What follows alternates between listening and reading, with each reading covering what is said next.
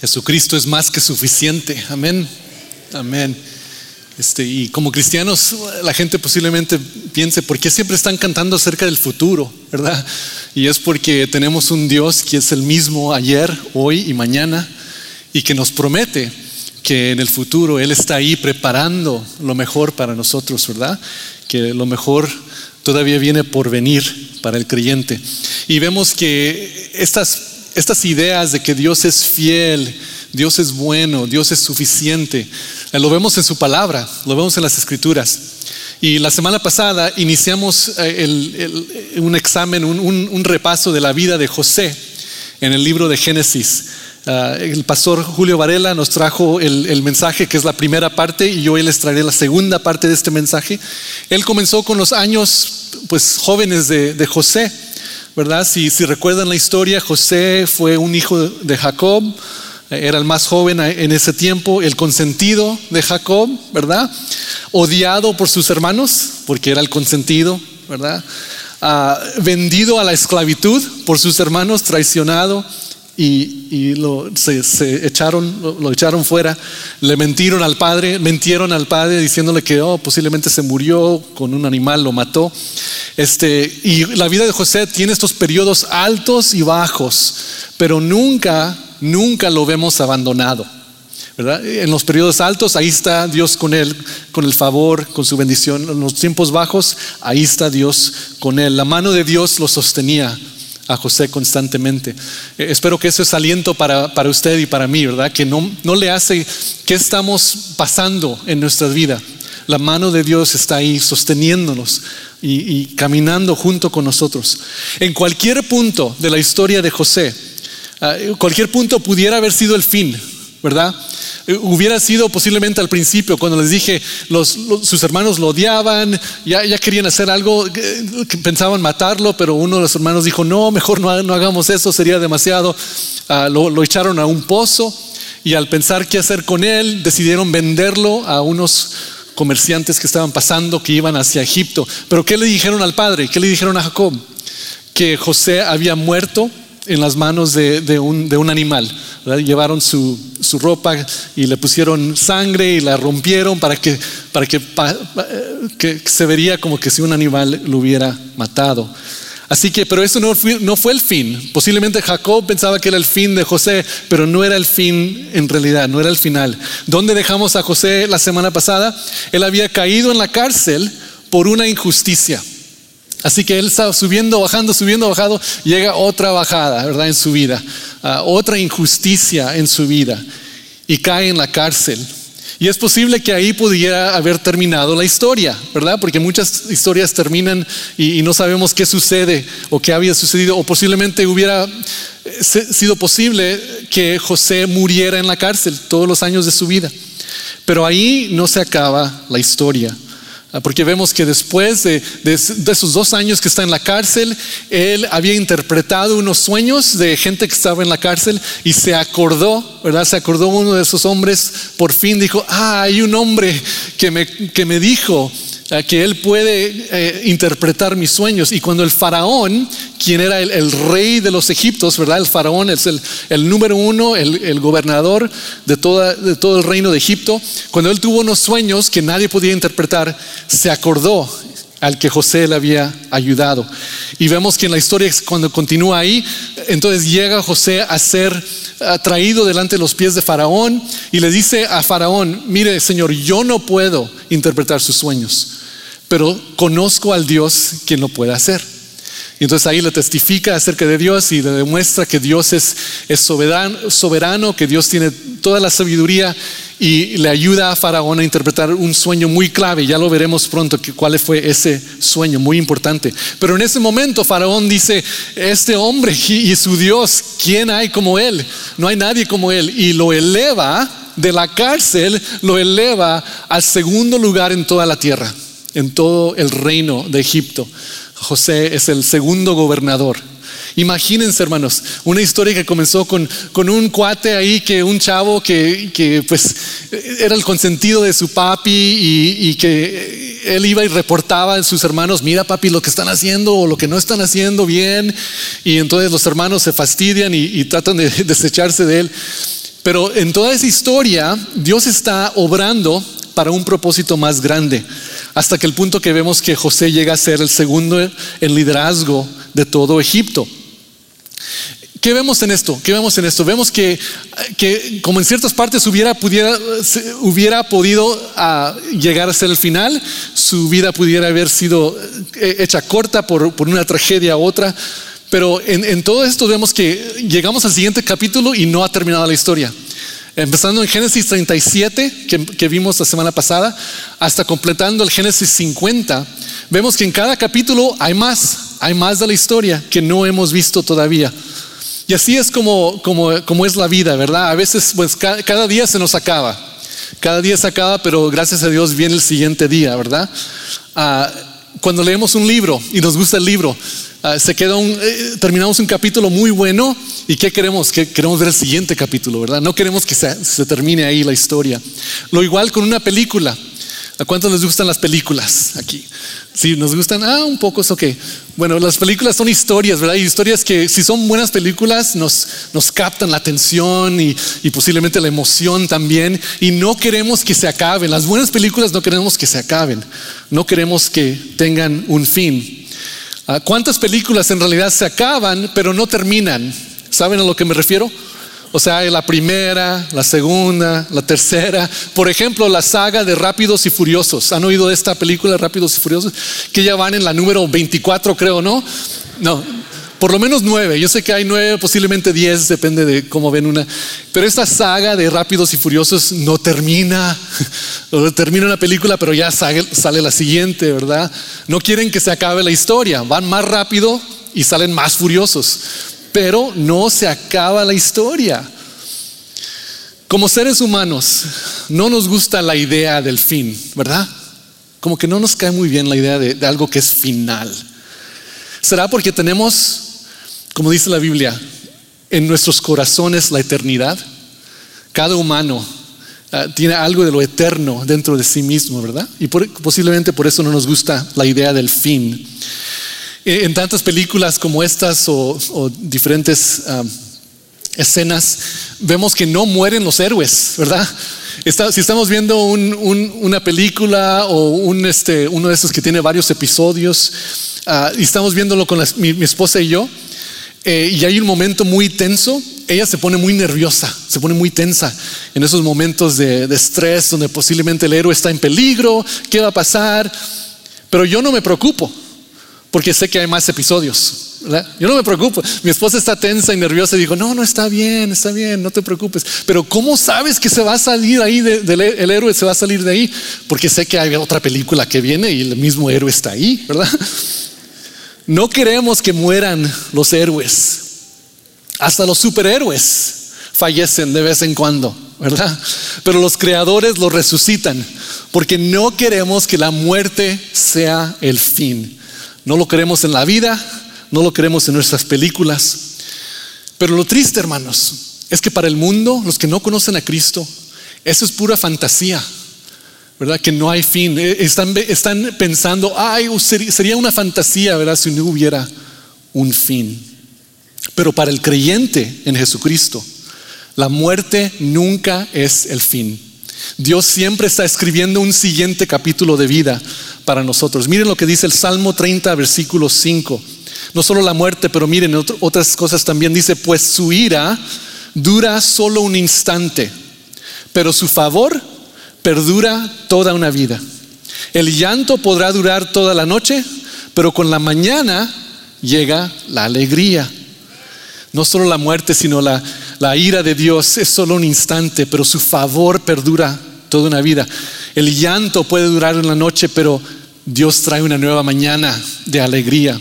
Es igual con la muerte. La muerte para el creyente no es un fin, porque para el creyente lo mejor está por venir. ¿Cuántos creen esto, hermanos? Que lo mejor está por venir para el creyente en Jesucristo. Pero no solo estoy hablando de la eternidad. Hágase la pregunta, ¿creen que lo mejor está por venir también en esta vida? Ah, es posible, es probable.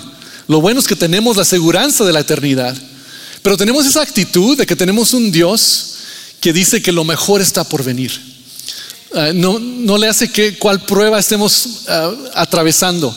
Tenemos un Dios que nos dice lo mejor está por venir. Estoy contigo. Sé paciente, como dijo Pastor Varela la, la, semana pasada, cuando José estaba atravesando todos estos dilemas y dificultades e injusticias. Sé paciente, porque lo mejor está por venir. Ahora Moisés, quien escribió el libro de Génesis, toma 13 capítulos de Génesis para compartir acerca de la vida, la historia de José. Es interesante esto, ¿verdad? Porque los padres de la fe, digamos, son Abraham, Isaac, Jacob, y tenemos algunos capítulos de ellos empezando en Génesis 12 en adelante, pero 13 capítulos para José, ¿por qué será? Solo, solo hay dos capítulos para toda la creación, ¿verdad? 13 para José. Hay algo interesante ahí, ¿verdad? Que hay unos principios en la vida de José que Dios quiere que nosotros conozcamos, que realicemos, porque son principios que nos guían a nosotros también hoy en día. Ya veremos algunos de ellos esta tarde. Primero vemos en, Génesis 42, ahí donde la, historia se continúa, donde la dejamos la semana pasada. Vemos que los sueños de José se cumplieron, comprobando que los sueños eran de Dios. Vean lo que dice Génesis 42, 6.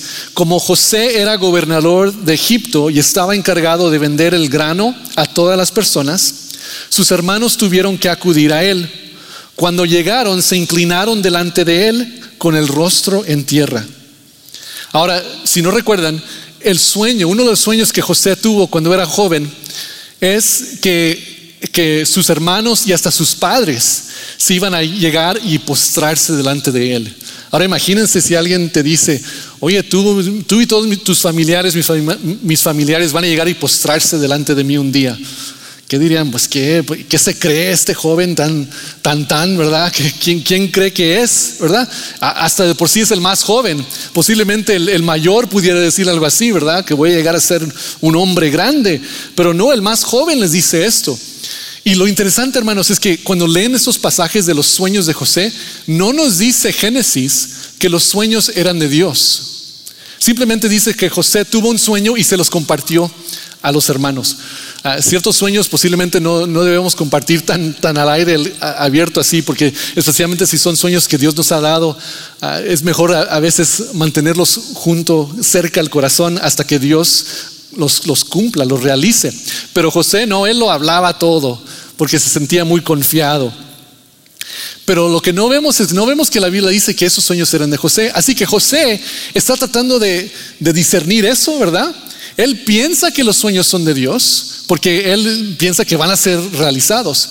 Pero luego comienza su vida a tomar esas vueltas, de izquierda, derecha, para arriba, para abajo, tiempos buenos, una injusticia, llega en la cárcel. Y a través de la vida, al, atravesar los años, José posiblemente se va preguntando, pues ese sueño, ¿era de Dios o simplemente algo que yo inventé? Y yo creo que a veces muchos estamos así, ¿verdad? Esa palabra, esa promesa, ¿fue de Dios o fue algo que yo inventé, que yo lo escuché por mí mismo? Pero vemos que en Génesis llega a ese punto donde, porque José es gobernador de Egipto y toda la gente en todos los países alrededor de Egipto también tenían escasez de comida, tuvieron que llegar a Egipto para pedir ayuda y llegaron los hermanos y se postraron delante de él, igual al sueño que había tenido muchos, muchos años antes. Pero hagámonos esa pregunta, ¿cómo sabemos que los sueños o los deseos, las promesas que tenemos son de Dios? Hay dos puntos aquí que vemos. Primero vemos que se cumplen en el tiempo de Dios. Si se cumple en el tiempo de Dios, sabemos que es de Dios. Se pudiera haber preguntado, pues, ¿qué, ¿qué, en realidad dijo Dios? ¿Cuál fue ese sueño? O Abraham, cuando Dios le prometió que iba a tener un hijo y los años pasan y el hijo no viene, ¿verdad? Abraham se pregunta, ¿qué escuché? ¿O se ha olvidado Dios de mí? Aún está Dios ahí, posiblemente se fue, pero Dios nos dice en esos momentos, cuando nos preguntamos, ¿este sueño, esta promesa fue de Dios? Él nos dice, aprende a confiar en mí.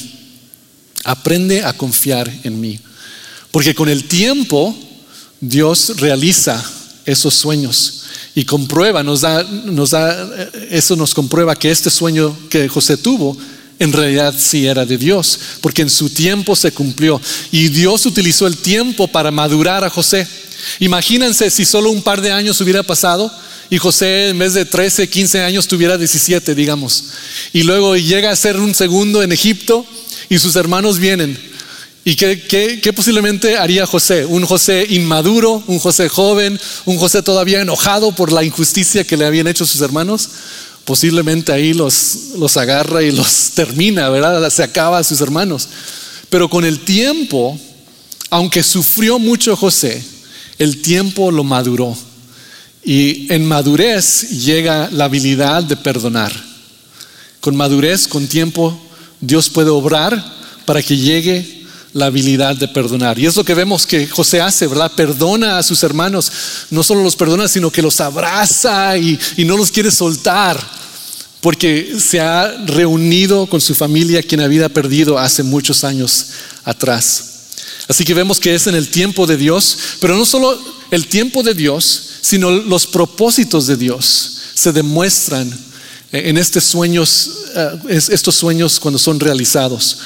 A los propósitos de Dios se demuestran, porque Dios está obrando, ¿verdad? Nos dice ahí, como dice Ah, que, que, llegaron a inclinarse delante de él para buscarlo porque necesitaban ayuda. Entonces Dios había puesto a José en una posición para poder ayudar a su familia y poder ayudar a mucha gente de varias naciones.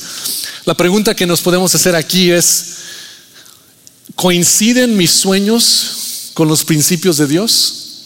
Ah, ¿Consiguen mis sueños con los propósitos de Dios? ¿O solo quiero lo que yo quiero? Pero no estoy pensando en lo que quiere Dios.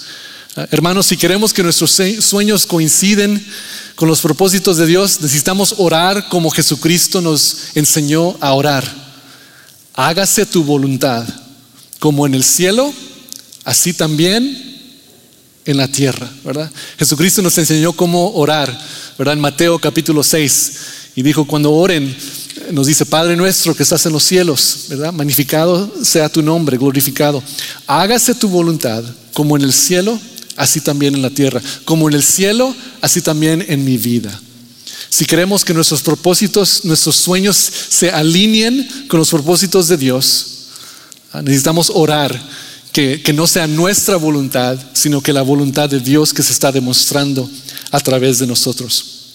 Así que vemos aquí en Génesis 42 que eh, los sueños que José tuvo se cumplieron ah, y, comprobó que eran de Dios porque fue en el tiempo de Dios para los propósitos de Dios.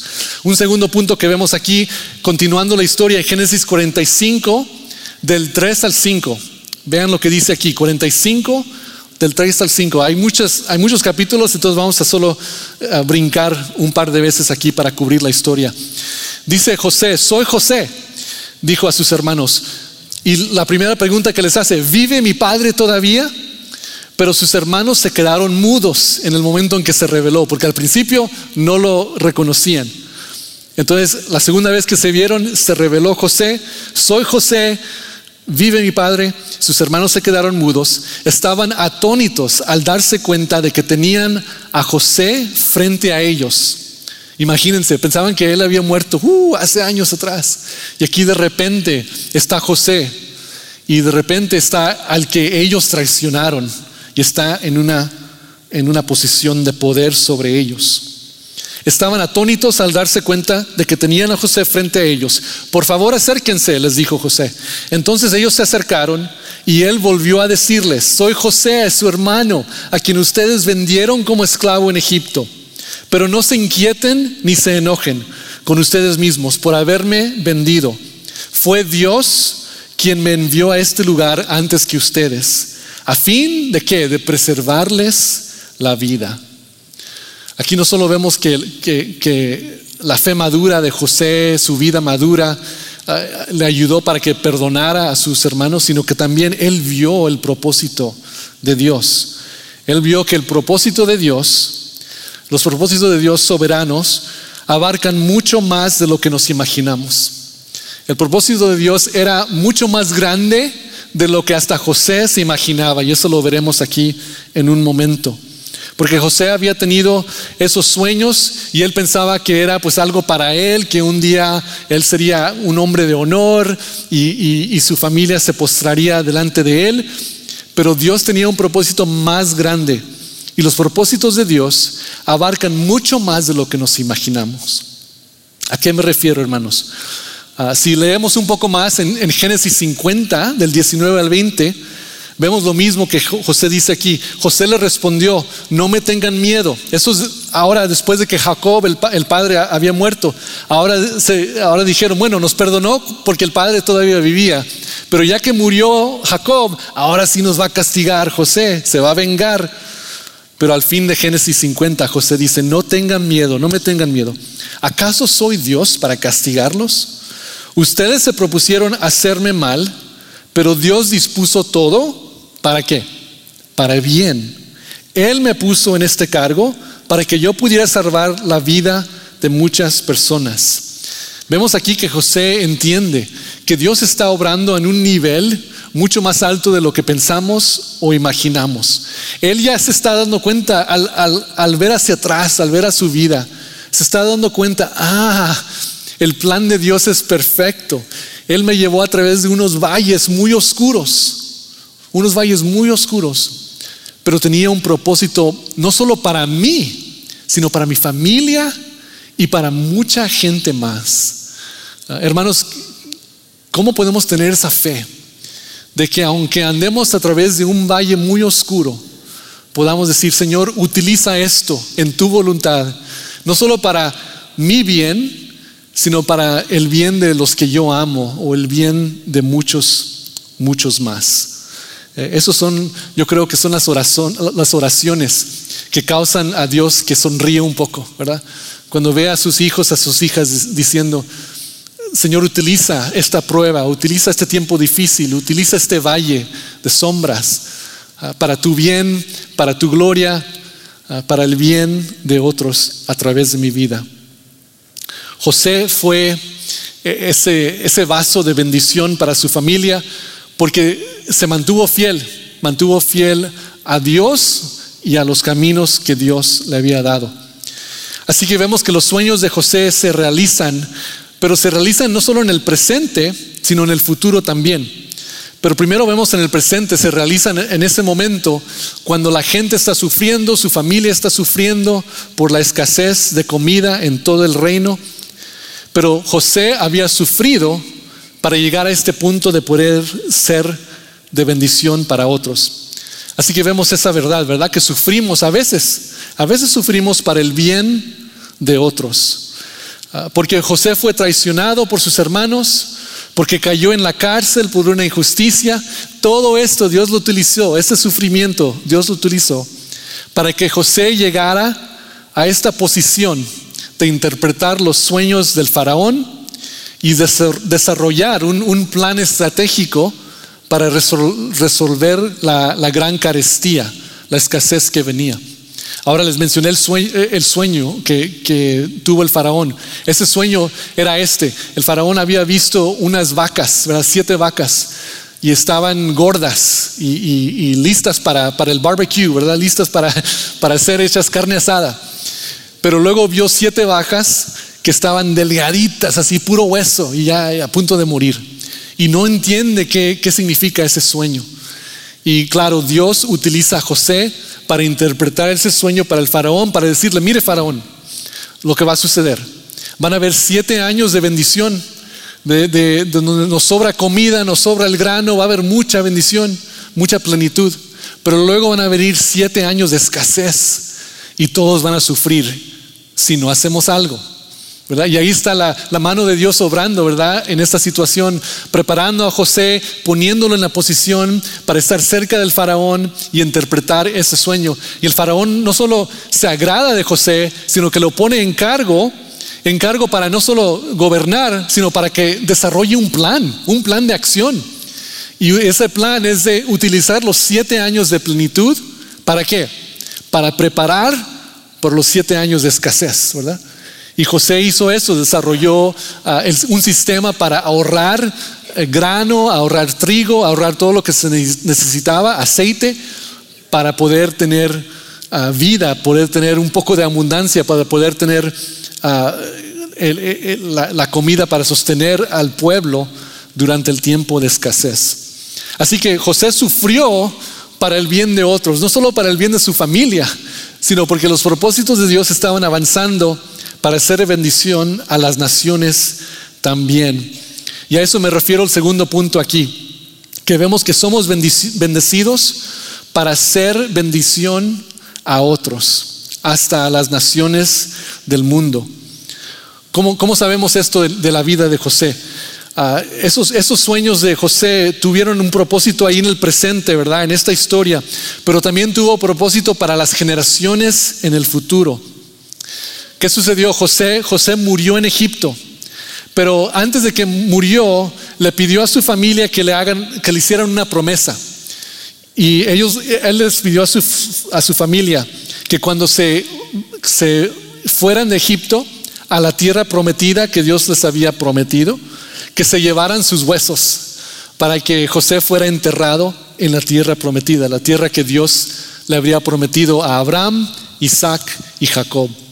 Y José les pide ese favor a su familia. Y vemos que Dios es tan bueno en cumplir sus promesas a Abraham, Isaac, Jacob y ahora a José, cuando 400 años después, esa fue eh, la cantidad de tiempo que Israel estaba dentro de Egipto. 400 años después de José, el pueblo de Israel llega a la entrada de la tierra prometida y se llevan a los huesos de José para enterrarlo ahí. Qué bendición, ¿verdad? Ahora, José no lo sabía en ese momento, ¿verdad? Posiblemente del cielo él podía ver, no sé. Pero qué bendición que Dios cumple su promesa, no solo en el presente, para su propósito en el presente, sino en el futuro también. Él bendició a José permitiendo que sus huesos fueran enterrados 400 años después en la tierra prometida. Ah, y vemos que, que, los planes redentores de Dios ah, se cumplen varias generaciones después. La primera persona que Dios hizo esa promesa fue Abraham, que iban a tener una gran nación, una tierra bendecida. Pero ni Abraham, ni Isaac, ni Jacob, ni José vieron con sus ojos esa promesa. Pero ellos estaban dispuestos de ser fieles a Dios para la bendición que vendría muchas generaciones después. Ellos estaban dispuestos de ser fiel a Dios, no solo para bendición a ellos, sino que para la bendición que vendría muchas generaciones después. Y hermanos, tenemos esa actitud. Sabemos que somos bendecidos no solo para nosotros mismos, sino que posiblemente para muchas generaciones después o para, o para otras naciones también, como fue la promesa a Abraham, que Dios le dio a Abraham? Ah, ¿Estás dispuesto a esperar tanto en las promesas de Dios? Ah, ¿O piensas que sería posible que la promesa de Dios, los sueños que te ha dado, no son solo para ti, sino para tu posteridad? Eh, ya vivimos en este tiempo de que queremos todo urgentemente y instantemente, ¿verdad? Y queremos que Dios cumpla sus promesas, que, que realice nuestros sueños ahora. Pero ¿qué si esos sueños son para bendecir a nuestros hijos o nietos o esa tercera o cuarta generación? ¿Aún queremos esas promesas? ¿Aún queremos esas bendiciones, aunque no sean para nosotros? ¿O que si no, o, que si no son solo para nosotros, sino que para las naciones del mundo, como fue la bendición de Abraham, que a través de Jesucristo Él sería una bendición a todo el mundo? Recuerden que cuando Jesucristo llegó y, y, cumplió esa promesa de que Él sería la bendición para todas las naciones, ¿Cómo reaccionaron los judíos? Ellos dijeron, no, ¿cómo puede ser? El, Mesías es, el, Dios para nosotros, ¿por qué para las naciones?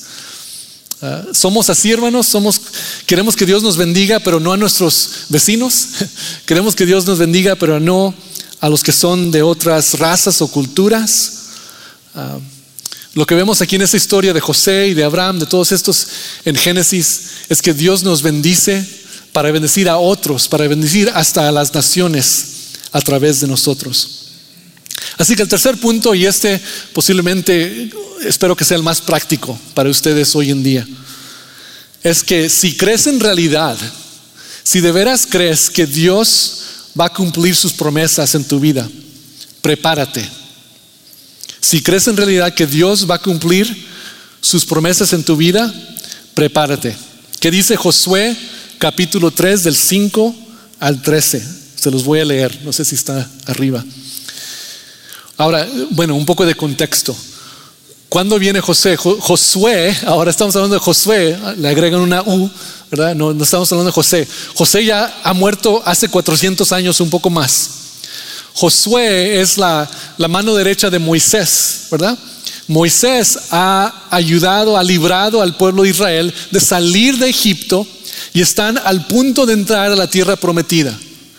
Pero Moisés no es el que es elegido para llevarlos dentro de esa tierra prometida, prometida, sino que es Josué, su mano derecha. Moisés muere, Josué toma el cargo y ahora Josué está aquí 400 y algo años después de que José ha muerto, preparando para el pueblo de Israel para entrar a esas promesas que Dios les había dado.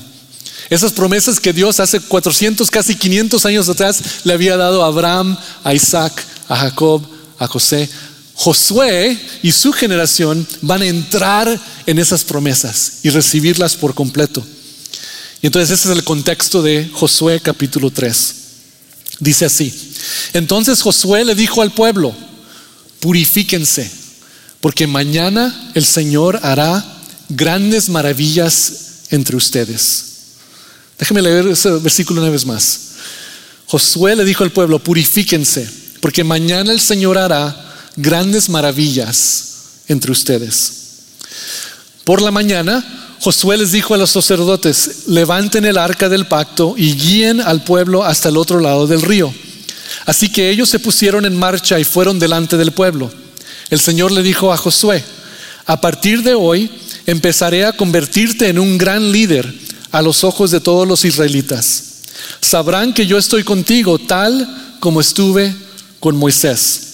Dales la siguiente orden a los sacerdotes que llevan el arca del pacto. Cuando lleguen a la orilla del río Jordán, el río era la, división, la frontera, ¿verdad? de la nueva, la nueva tierra. Cuando lleguen a la orilla del río, den unos cuantos pasos dentro del río y deténganse allí. Entonces Josué les dijo a los israelitas, vengan y escuchen lo que dice el Señor su Dios. Hoy sabrán que el Dios viviente está entre ustedes. Sin lugar a dudas, Él expulsará a, los cananeos, a los hititas, a los heveos, a las naciones que están allí en la tierra prometida. Miren, el arca del pacto que pertenece al Señor de toda la tierra los guiará al cruzar el río Jordán. Elijan ahora a doce hombres de las tribus de Israel, uno de cada tribu. Los sacerdotes llevarán el arca del Señor, el Señor de toda la tierra. En cuanto sus pies toquen el agua, la corriente de agua se detendrá río arriba y el río se levantará, se levantará como un muro. Eso es un largo pasaje, hermanos, pero quería darles la historia para que vean lo que Dios está haciendo para cumplir las promesas no solo de, de, Abraham, de Isaac, pero para cumplir los sueños en realidad de Josué también. Vemos que en este punto de entrar, Dios les dice a través de Josué, antes de entrar, purifíquense. Otra palabra que podríamos utilizar es prepárense. Prepárense para, porque mañana dice que Dios hará sus maravillas entre nosotros. ¿Cómo nos podemos preparar, cómo nos podemos purificar. Ah, dos puntos aquí para compartirles. Primero, sean puros, seamos puros de corazón, puros de corazón. Uh, esa idea de purificarnos, ¿verdad? Es una buena idea, pero en, el Antiguo Testamento había unos rituales que, que, uno podía hacer para purificarse, pero era, no era permanente, era algo que se tenía que hacer muchas veces. Ahora, a través de Jesucristo, hemos sido purificados, ¿verdad? Por su sangre que nos lavó pero varias veces, varias veces el, pecado está con nosotros. Necesitamos continuamente arrepentirnos, ¿verdad? Pedirle perdón, pedirle a Dios que nos dé un corazón puro como el corazón de Dios. Pero ¿cómo hacemos esto? Hacemos esto dándole la prioridad a Dios, buscando su reino y su voluntad primeramente. Eh, ven aquí que los sacerdotes que iban a, llevar el arca, el arca de Dios al otro lado del río, les, les dijo Josué, prepárense en la mañana, temprano, busquen a Dios y prepárense. Dale a Dios lo primero de tu energía, lo primero de tu día, lo primero de tu tiempo. Es una manera de, purificar nuestro corazón, ¿verdad? Cada día al despertar, darle a Dios ese primer momento y, pedir, Señor, esté conmigo este día, lléname de tu corazón, lléname de tu amor, lléname de tu espíritu, ayúdame a tener un corazón puro, para ser una persona apartada para ti, para tus propósitos. Ah, sé puro de corazón. Y en segundo lugar, hagamos lo que dice Josué aquí. Si queremos ver las maravillas de Dios mañana, si queremos ver que Dios está, va a cumplir ah, los sueños, va a realizar los sueños que tenemos, va a cumplir sus promesas en nuestras vidas, entonces toma un paso, toma un paso de obediencia. Me encanta esa imagen, ¿verdad? Que los sacerdotes están cargando el, arca de Dios y ahí, está un río y el río está alto, está, está fuerte, está en tiempo de, lluvia y está más alto de lo normal. Y, dice, crucen el río. Y, pero Dios, Dios va a abrir, Dios va a detener el agua río arriba para que ustedes puedan cruzar. Pero primero, ¿qué tenían que hacer? Primero que tomar unos pasos adentro del río y luego se detendrían las aguas río arriba. Es importante que si queremos ver ah, que Dios ah, compruebe sus promesas en nuestras vidas, eh, claro, eh, todo depende de Dios, si no podemos forzar su mano. Pero lo que sí debemos hacer y podemos hacer es prepararnos, tomar un paso de obediencia. Ah, me, gustan Ah, las películas hace mucho de, Indiana Jones. No sé si recuerdan esas películas de Indiana Jones y sus aventuras. Este, en esta película Indiana Jones, del Holy Grail, llega a este punto donde hay un, hay un, hay un ah, vacío y él tiene que cruzar ese vacío grande, enorme, para llegar al punto de, de poder rescatar a su padre. Y dice, esto es imposible, nadie puede brincar este vacío tan grande. Entonces recuerda que la clave que le habían dado es que, es que se requiere un paso de fe. Y no sé si ven ahí la imagen, ahí ven que está viendo y dice, bueno, un paso de fe, pero nadie puede brincar esto, está demasiado grande. Pero dice, bueno, un paso de fe, ¿qué es un paso de fe? Bueno, no puedo verlo, pero tengo que tener confianza que hay algo ahí. Y para tratar de rescatar a su padre, levanta el pie y toma el paso. Y, cae sobre algo sólido. Y de repente, después de tomar ese paso, se da cuenta, tomando sus pasos, se da cuenta que hay un puente. Pero el puente no se veía de donde estaba, ¿verdad? El puente era del mismo color de las rocas ahí del otro lado y no se podía ver hasta que tomó el primer paso. Esa es la imagen que nos da el libro de Josué, ¿verdad? Cuando nos dice, tomen ese paso en el agua y luego Dios hará. Purifíquense, prepárense y Dios hará. La obediencia viene antes de la bendición. Y al ir tomando los primeros pasos, el camino de Dios se revela. Ah, esta historia no solo se ha visto en película, hermanos, sino se ha visto en realidad. Y recuerdo que hace mucho ah, eh, ah, oí esta historia de que habían unos campesinos con cosechas aquí en Norteamérica, pero ya habían sufrido muchos meses sin lluvia y las cosechas iban a fracasar. Iban a fracasar, iba a haber escasez y, iba a ser un gran problema para la gente que dependía sobre las cosechas anuales.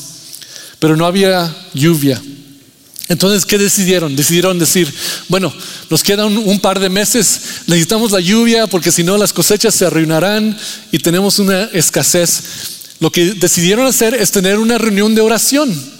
Decidieron reunirse para orar y para pedirle al Dios del universo, Señor, sé bueno con nosotros, demuéstranos tu favor, y, tráenos tu lluvia para las cosechas, para que crezcan y tengamos comida. Llegaron a la reunión de oración, llegó, llegó uno, llegó otro, llegaron tres o cuatro más, y al final llegó un hombre más, pero él llegó un poco diferente. Él llegó con paraguas y con botas de agua, botas de agua sobre sus pies y paraguas. ¿Por qué llegó así? Porque él tenía fe de que si ellos tomaran ese paso de, fe, ese paso de obediencia, reunirse para orar, que a final de cuentas Dios iba a proveer la lluvia. Y, bonito, ¿verdad? Ver esa, escena de fe, ¿verdad? Que uno se dice, bueno, yo no sé cuándo, yo no puedo forzar la mano de Dios, pero yo me voy a preparar. Yo me voy a poner las botas de agua para prepararme para la lluvia de Dios. Porque yo sé que Dios es bueno. Yo sé que Él me ha dado buenos sueños. Yo sé que mis sueños alinean con los propósitos de Dios. Así que yo sé que Él cumplirá. Cumplirá sus promesas. Mis sueños serán realizados y muchos serán bendecidos, no solo yo. Pero para llegar a ese punto, hermanos, no solo esperen, Prepárense, prepárense para lo que Dios quiera hacer en sus vidas. Vamos a orar.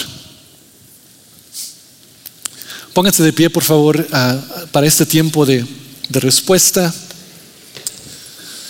Señor Dios, te doy gracias por tu palabra.